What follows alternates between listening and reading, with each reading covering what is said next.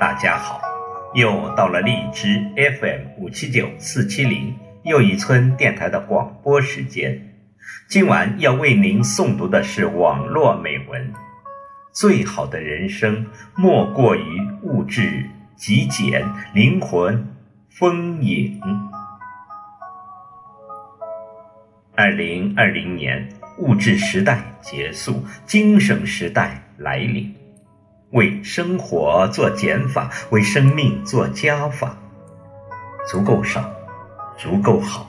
这个时代，越来越多的人开始追求极简主义的生活方式。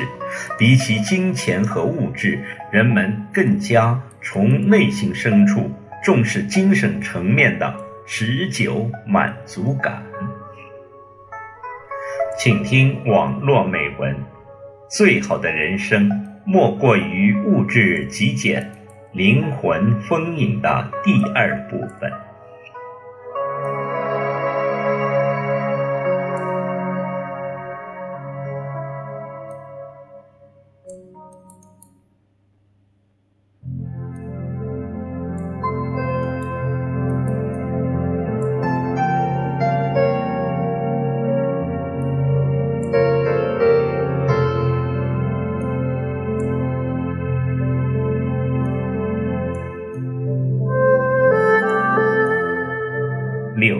阅读。读书是一种高级的独处，它是快速实现人生意念升级的结晶。特别是阅读中外经典，可以从根本上提升一个人的精神气质。经典的书都是作者独特生命的体验，隐含广阔的历史全景。正因为经典隐含丰富的时空，可以扩展我们生命的长度与宽度，打开我们精神格局与人生境界。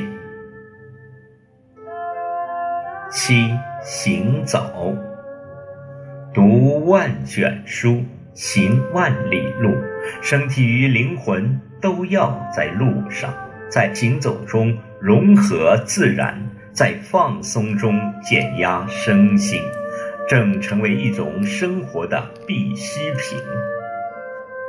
从春生夏长、秋收冬藏中体悟生命的节奏，在潮起潮落、花开花谢间感通天地的轮回。人们学会忙里偷闲，登高山，临深海。靠近山林，进入大自然，从中汲取身心的能量。